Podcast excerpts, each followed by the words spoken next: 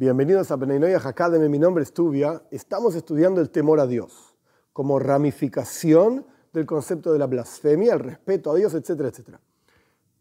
Ya dijimos que el temor a Dios no significa el temor al látigo, que Dios te va a pegar. ¿Cuál es el nivel más básico, simple del temor a Dios? Esto se llama en los escritos de nuestros sabios el temor al pecado. ¿Qué significa el temor al pecado? La idea de un pecado es desconexión. Cuando la persona corta el vínculo que tiene con Dios.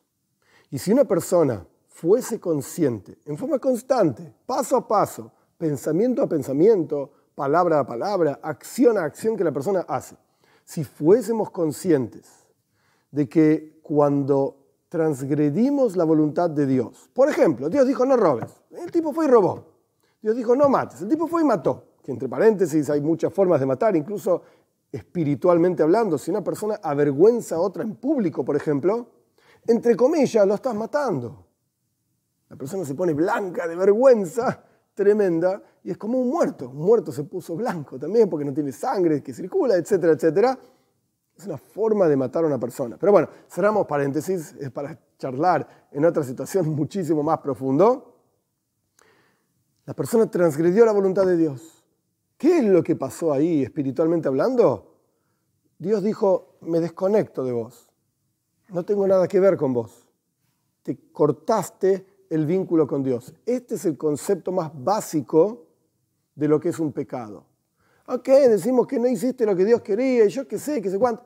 Pero en realidad lo que significa es desconexión, corte de vínculo. Entonces, si una persona es consciente de este concepto y, en adición a esto, es consciente que en realidad la fuente de vida es Dios, y es como si estuviésemos enchufados a Dios, y entonces estamos vivos. Y en el momento en que nos desenchufamos de Dios, estamos muertos, o físicamente hablando, o espiritualmente hablando. Ok, lo podemos discutir, pero el punto es que desconectarse de Dios es desconectarse de la verdadera y absoluta fuente de vida entonces automáticamente estás verdaderamente y absolutamente, paréntesis, material o espiritualmente, no sé, muerto. ¿Quién quiere morir? ¿Qué persona sana, normal, busca desconectarse de la fuente de vida? El pecado te desconecta de la fuente de vida. Y esto es un versículo que está en el profeta Ishaya, Isaías. Sus pecados separan entre ustedes y Dios. ¿Qué significa esto de separan? Es como una pantalla que uno pone, tiene una luz, y la luz de repente tiene una pantalla. Del otro lado de la pantalla no hay luz. Dios es la luz, entre comillas, la fuente de vida. Y hay una pantalla, los pecados son una pantalla que separan entre Dios, la fuente de vida, y nosotros estamos muertos. Entonces el nivel más básico de temor a Dios es, yo no quiero estar muerto, yo no quiero estar separado de Dios.